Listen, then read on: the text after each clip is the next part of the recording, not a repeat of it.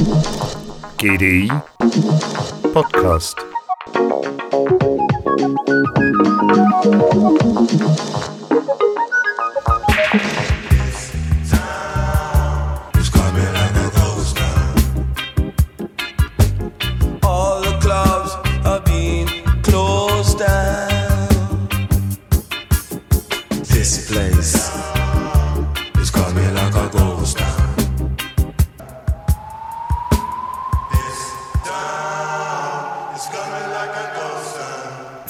Wurde schon über die Verödung der Innenstädte geschrieben, das Ladeli-Sterben im Quartier, die massigen Schließungen der riesigen Shopping-Malls in den USA, das Ende der Fifth Avenue oder der Zürcher Bahnhofstraße. Shop till you drop, spend till the end, buy till you die.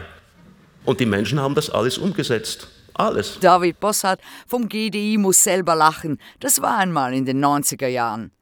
Menschen shoppen, aber immer mehr online. In der Pandemie meidet man Läden und auch Trends wachsen stetig, besser und anders zu konsumieren.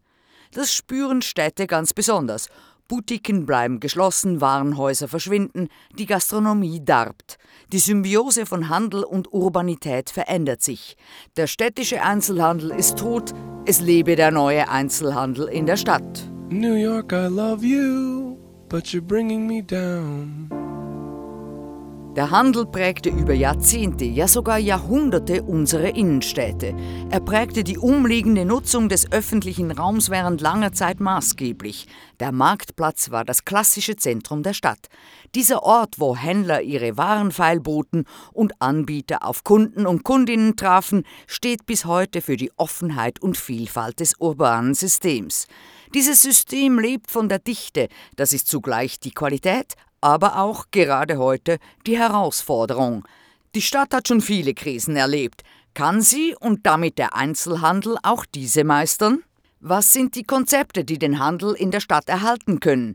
Das sind Fragen, denen sich die diesjährige 70. Internationale Handelstagung am GDI angenommen hat, unter dem Titel Städtischer Einzelhandel 2030 auf dem Weg zur nächsten Normalität nach der Krise. Crisis? What crisis?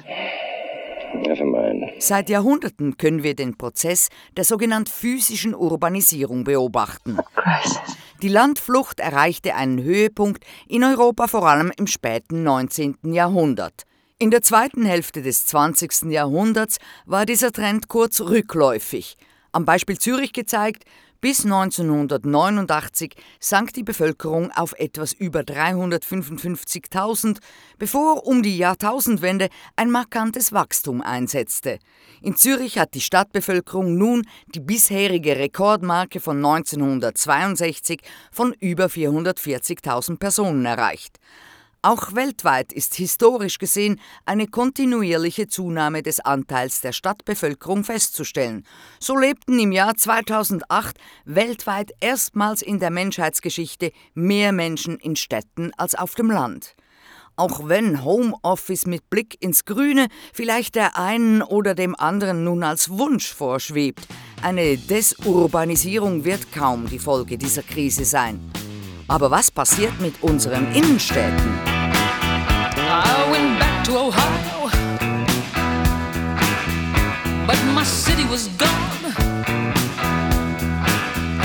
There was no train station, there was no downtown. Hey, oh, oh where to go, Ohio? Wenn Sie den schleichenden Niedergang der Shopping-Malls anschauen, so sehen Sie symbolisch, Ankermieter war einst das Warenhaus, bekannten, weltberühmten Warenhäuser. Dann kamen die Modefachmärkte, H&M, Zara, Primark. In vielen Ländern dann der Lebensmitteldiscounter, dann die Gastronomie, nicht nur die Food Courts, sondern die Full-Service-Anbieter.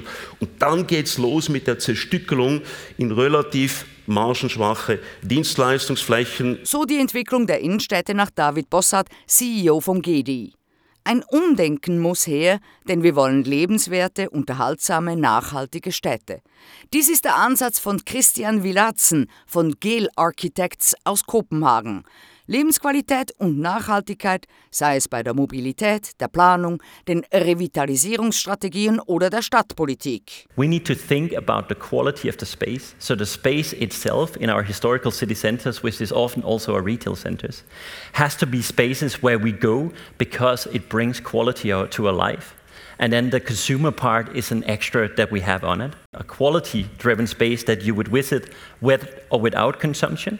But I think that's probably where we need to go. Wir müssen Räume schaffen, wo wir gern hingehen und der Konsumteil recht eigentlich ein Extra ist. Ein qualitätsorientierter Raum, den man mit oder ohne Konsum besuchen würde, sagt Christian Wilatzen. Nach eigenen Aussagen ist sein Arbeitgeber Gale Architects weltweit führend in der auf den Menschen ausgerichteten Stadtgestaltung. What we do is designing cities and making cities for people. Der Mensch im Mittelpunkt.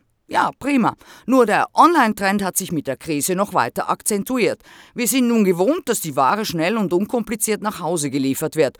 Und warum sollten wir in normalen Zeiten wieder verzichten wollen auf den verbesserten Service, den der Onlinehandel in der Krisenzeit bot? Retail is changing, but it's not just retail, it's actually us as consumers that we are changing.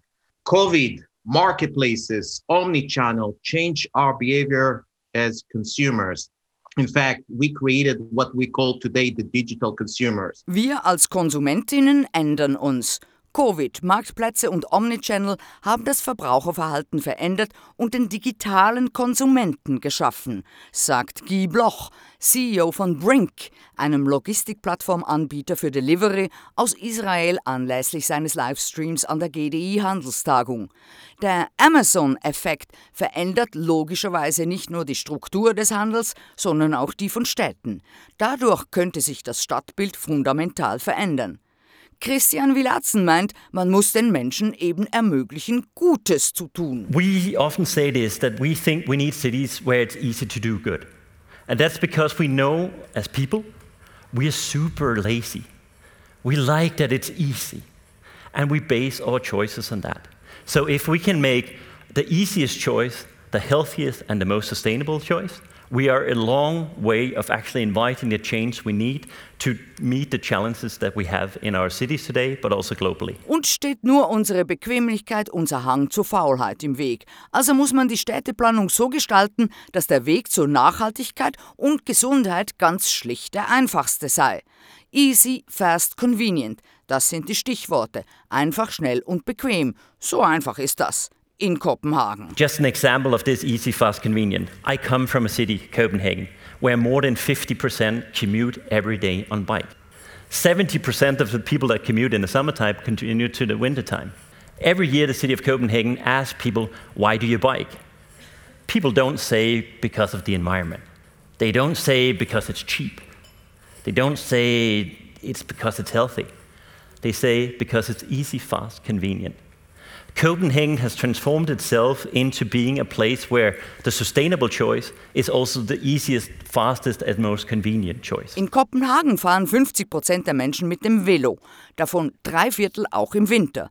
Jedes Jahr wird die Velogemeinde gefragt, warum sie das Fahrrad benutzt. Und sie antworten nicht, weil es gut für die Umwelt ist, weil es gesund oder billig ist. Sie sagen, weil es einfach schnell und bequem ist. So ist der nachhaltigste Weg eben auch der bequemste Weg, was uns Menschen sehr entgegenkommt. Wonderful, wonderful Copenhagen, wonderful, wonderful Copenhagen for me. Aber Städte haben interessanterweise immer, wenn Sie die Geschichte anschauen, auch eine spirituelle Dimension. Also was ist der Spirit? Lebensqualität, übergeordnete Werte. Warum gehe ich in eine Stadt wie Zürich? Weil einfach die Lebensqualität, die Historie, der museale Charakter, aber gleichzeitig eben auch der technologische Aspekt gut miteinander verschweißt sind. Sagt David Bossart. Damit die Leute ins Stadtzentrum zurückkehren, braucht es großzügigere, grünere, luftigere Flächen, Sitzgelegenheiten, Bäume und als Shopping-Ergänzung Märkte, Gastronomie, Schulen, Kitas, Museen, Handwerk, Kreativgewerbe, Wohnungen wohlgemeint in möglichst autobefreiten Zonen, denn Straßen sind ebenfalls öffentliche Räume.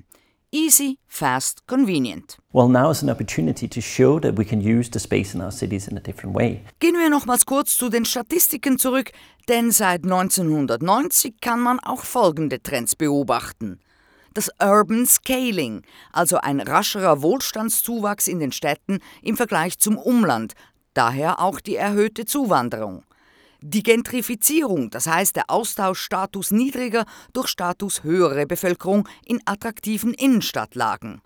Auch schon zu beobachten ist die Entstehung sogenannter Gated Communities, geschlossener, bewachter Wohnkomplexe für die Mega-Riches der Welt. Aber auch die Abkehr von der Großwohnungssiedlungsbauweise wegen zunehmender sozialer Segregation und deren Folgenprobleme in den Vorstadtghettos und dadurch eben die Verlangsamung der Besiedlung der Kernzonen der Megastädte bei zunehmender Suburbanisierung.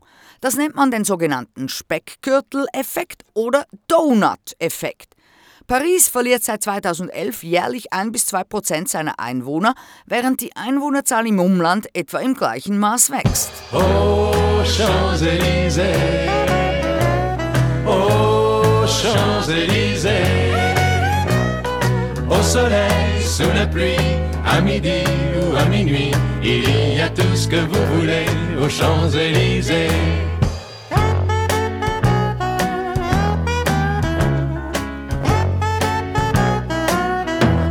We see this in cities like Paris massively. Most of the inner parts now in these cities become what I call made money cities. More and more people moving in or, or visiting who have second apartments, who are tourists, and went to you know see exhibitions and museums and all this kind of stuff. So the danger here is also that these inner or central city parks become theme parks and kind of simulated urban experiences. They're all great, but they're only for a minority of people. While the majority of people, which by the way are the majority of voters, In Paris und anderen Städten wird die Innenstadt zu einer Geldmaschine, zu einem Themenpark, wo sich eigentlich nur noch die Touristen in den Airbnbs tummeln, um eine simulierte Großstadt-Ambiance zu erleben, während der Großteil der Bewohner und Bewohnerinnen und wohlgemerkt auch der Großteil der Wählerinnen die Stadt ganz anders erleben. Dies sagt Thomas Sefcik, Mitgründer des Thinktanks Artesia. Er wirkt als Stadtstratege und Entwickler zum Beispiel bei Projekten wie der Autostadt Wolfsburg, dem Circle beim Zürcher Flughafen, aber auch in London und China. Die Neukonfiguration unserer Städte hat auch einen Zusammenhang mit der Neudefinierung des Einzelhandels. Weil die physische Verkaufsfläche an Relevanz verliert, ist eine andere Nutzung des öffentlichen Raums gefordert. Städteexperten halten es sogar für wahrscheinlich, dass die Innenstadt der Zukunft nur noch Ausstellungs- und Erlebnisfläche ist, nicht aber Einkaufsfläche. Diese Rekonfiguration geht einher mit einigen sehr seltsamen Dingen, die Sefcik beobachtet. You know what? We will probably have functions which have higher value in the future, which are totally strange. Storage plus, show, show storage, storing of passion goods. Storage normally was somewhere out there in the outskirts. Now, you know, it starts to be interesting. Urban agriculture, high touch, high end manufacturing. Manufacturing is coming back to cities, absolutely. Micro living, vanity living, of course, so living like beyond means for the mega rich. Commercial art hubs. Uh, art, of course, becomes much more commercial. Uh, local distribution spaces. You know, the Amazons of this world are buying up old buildings, actually in city centers often. So we have a reconfiguration of where investments and value go. So the reconfiguration also means that buildings, which probably used to be office buildings, will now probably host urban vertical farming or storage of precious goods. So we'll see a change of the functions for this one here. Lager, industrielle städtische Landwirtschaft, Microliving, Vanity Living, Ausstellungsräume, Markenerlebnisse, kommerzielle Kunstzentren oder lokale Verteilungszentren von Amazon und Co. sind neue Funktionen. In diese Rekonfiguration gehen die Investitionen. Bürohäuser werden zu Urban Vertical Farms oder Lager für Wertvolles. Für Sefcik ist die Innenstadt eigentlich gelöst.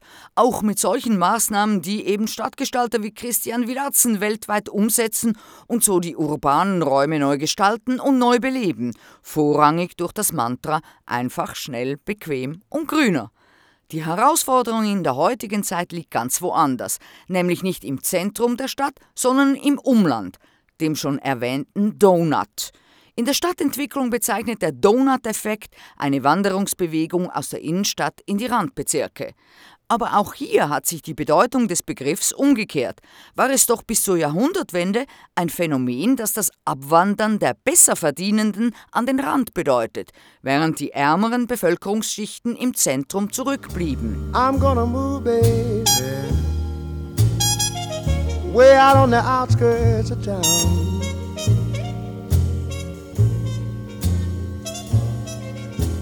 I'm gonna move, baby. Way out on the outskirts of town. In der Innenstadt leben nicht mehr die Ärmeren, sondern die Gutbetuchten. Und in den Suburbs, den Zwischenstädten, dem Donut, wo eben die meisten Leute leben, gibt es diese vielgepriesene Urbanität nicht. Dort liegt die Herausforderung heutiger Städte für Sefcik. The central city is solved. We know how to solve it. And if we haven't done it yet, we will solve it. Don't worry, we know how to do the streets. You know, we have this incredible, capable people and companies. The challenge is in something else. We're now starting to look at the donut, urbanizing the donut. Is the new zone of urbanity and urban urban projects. You know, there's less and less urban quality. You know, when you go out there. So the question is how to fix, how to create cities and urban life in this zone where the majority of people in the West lives. Wie urbanisiert man die Zwischenstädte? Und was sind die Maßnahmen in den Innenstädten? Kaufen wir den Salat bald in einer Urban Vertical Farm bei uns im Quartier ein? Was hat der private Einzelhandel mit der Stadtpolitik zu tun? Warum sind überhaupt die Städte die Treiber in der heutigen Zeit? Und warum sind die BürgermeisterInnen wichtiger als ein Bundesrat? Das hören Sie im zweiten Teil unseres Podcasts Weitere neue Normalitäten nach der Krise, die Sie unbedingt hören wollen.